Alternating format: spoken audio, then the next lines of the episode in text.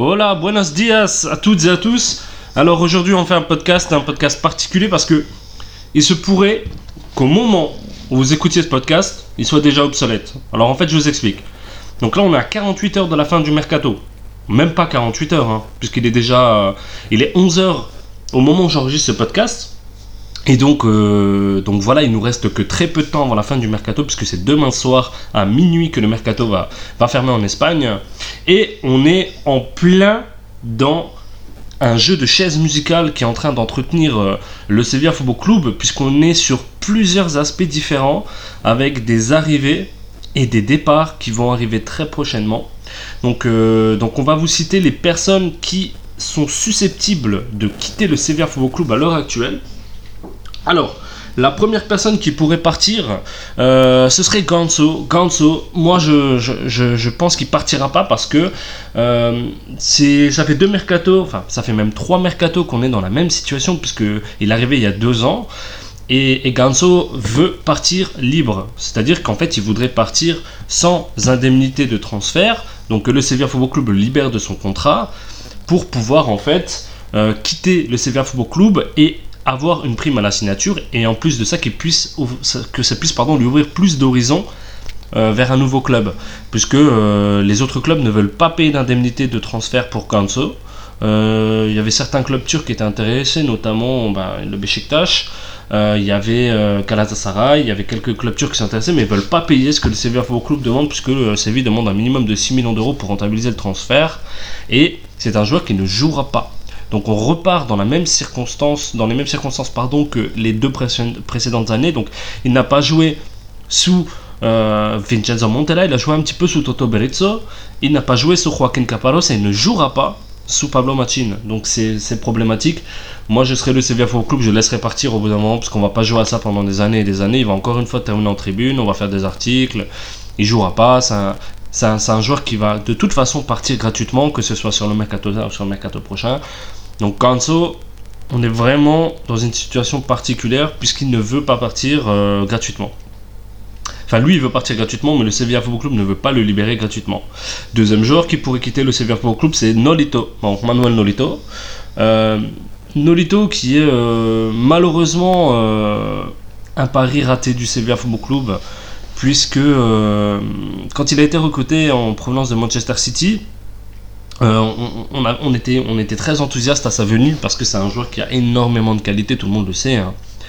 Et, euh, et voilà, c'est un joueur qui malheureusement n'a pas réussi à, s'intégrer. Euh, moi, je pense qu'il est, voilà, a- il a plus les qualités qu'il avait à, son départ de Vigo pour signer à City. On a quand même payé 9 millions d'euros pour lui, donc c'est un joueur qui est très bien payé, puisqu'il touche- un peu plus de, de 3 millions 5 à l'année. Donc c'est bien payé. C'est un joueur qui finalement n'a pas le rendement qu'on espérait, malgré que ce soit un mec qui a toujours tout donné pour le Sevilla Football Club. Donc c'est pour ça que j'ai poussé un petit coup de gueule, sur Twitter en disant que euh, fallait respecter l'engagement de Nolito pour le Sevilla FC. Parce que c'est un mec qui, est andalou, hein, c'est un, gars de, San Lucaño, c'est un San Lucaño. Euh, donc c'est un mec qui est, vraiment andalou, qui a, l'Andalousie dans le sang. Donc euh, un gars qui a toujours tout donné pour le club, hein. chaque fois qu'il joue, il fait tout ce qu'il peut. Ben, mal- nous, ça nous désole parce que malheureusement, on voit qu'il a plus le niveau euh, pour jouer, en tout cas pas pour jouer à Séville. Et ça fait quand même un an qu'il joue quand même. hein.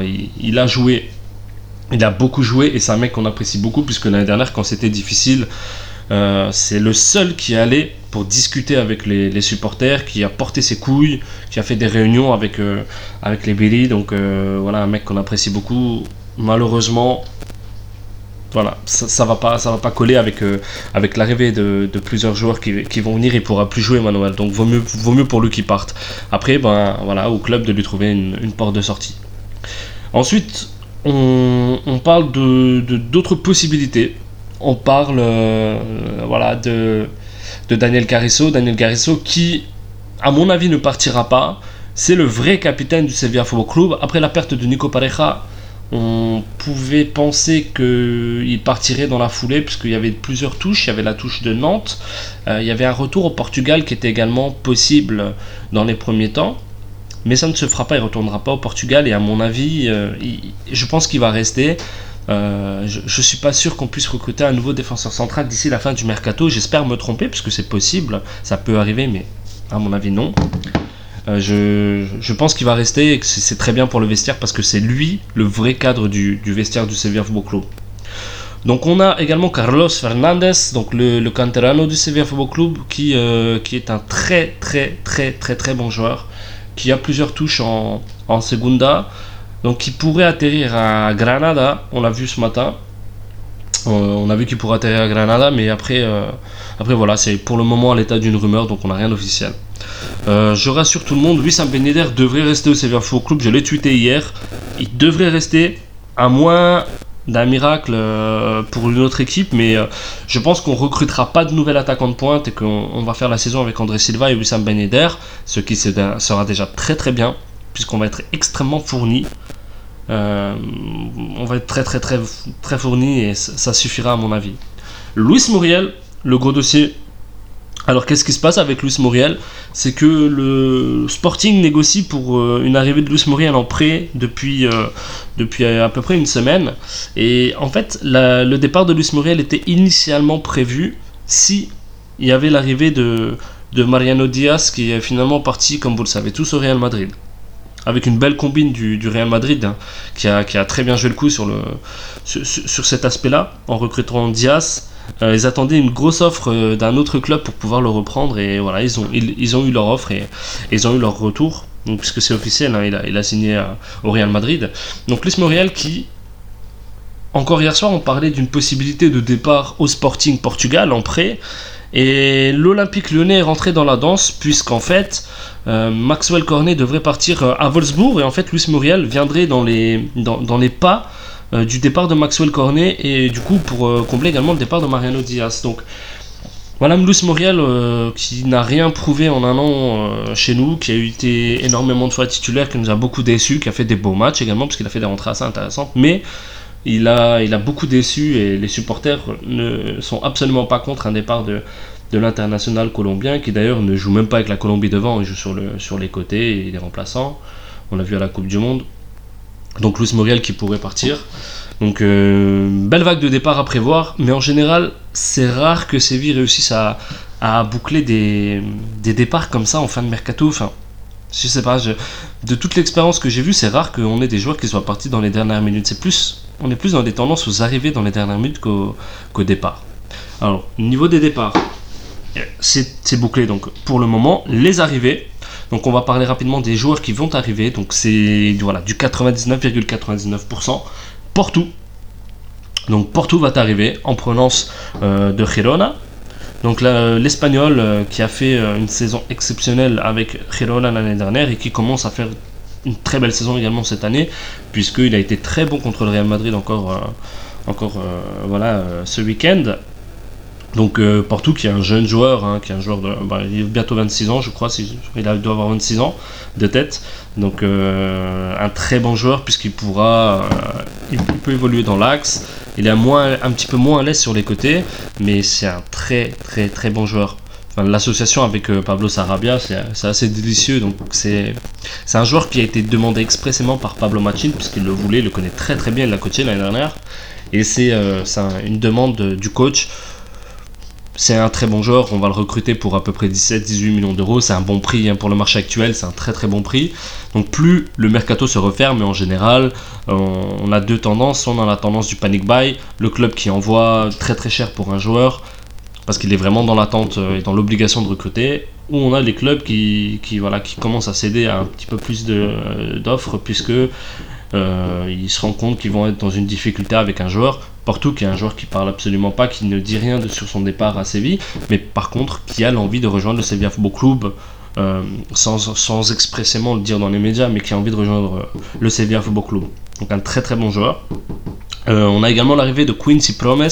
Donc Quincy l'international hollandais, qui nous avait fait la misère avec, avec le Spartak Moscou l'année dernière en Champions League. Donc un très très bon joueur un ailier virevoltant.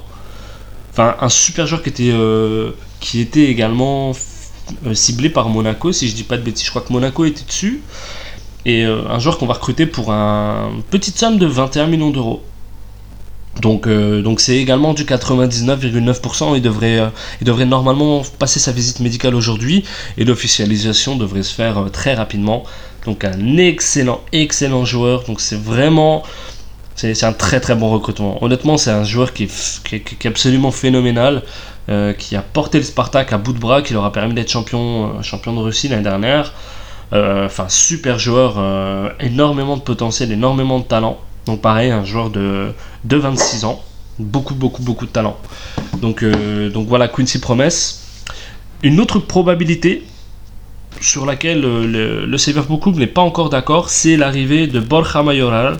Alors, Borja Mayoral, ce qui va se passer, c'est qu'en fait, c'est le la personne qui, enfin le joueur qui doublait Benzema, donc au poste de 9.